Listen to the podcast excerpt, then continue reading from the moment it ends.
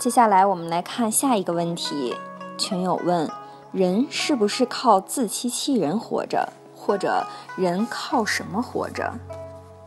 我是觉着每个人活的不一样，有些人只是为了活着而活着，就是我要有温饱，我要把我该做的这个所谓传宗接代这些事情做好。也有些人呢会为了自己的喜好，所谓艺术，马斯洛所说的这个自我实现而活着。嗯，或者说，如果说信某一个宗教信仰，或者是有修行，学到一定境界，就知道我为众生而活着，谁也没有错，就是在不同的阶段，大家选择不同自己认为正确的而已。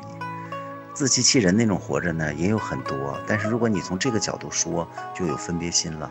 我并不觉着什么自欺欺人，我只是觉着他现在目前，起码觉着他那么活着是对的。如果你说他，他也会跟你辩论的。那他觉着对就对呗，为什么我们非得加一个标签说他自欺欺人呢？接下来我们来一起看一下下面这个问题。群友问：人怎么可以意识到自己的无知？这我是持不同观点的。我并不想引导大家怎么意识到自己的无知，我是觉着我修的路是希望启发引导大家怎么证明你自己的伟大，证明你什么都知道。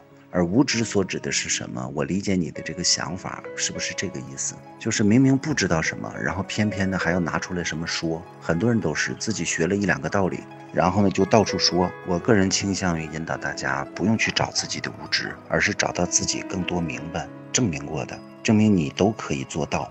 我觉着这个方向是我所推崇的，希望大家都考虑一下。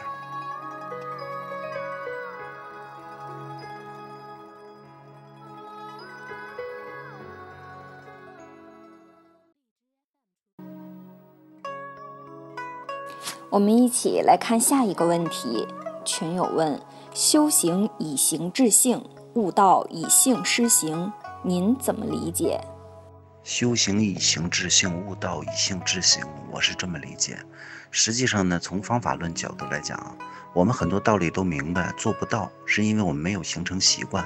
举个简单例子，大家都知道，不抽烟不喝酒，早睡早起锻炼身体，这个是对的，没有人否定。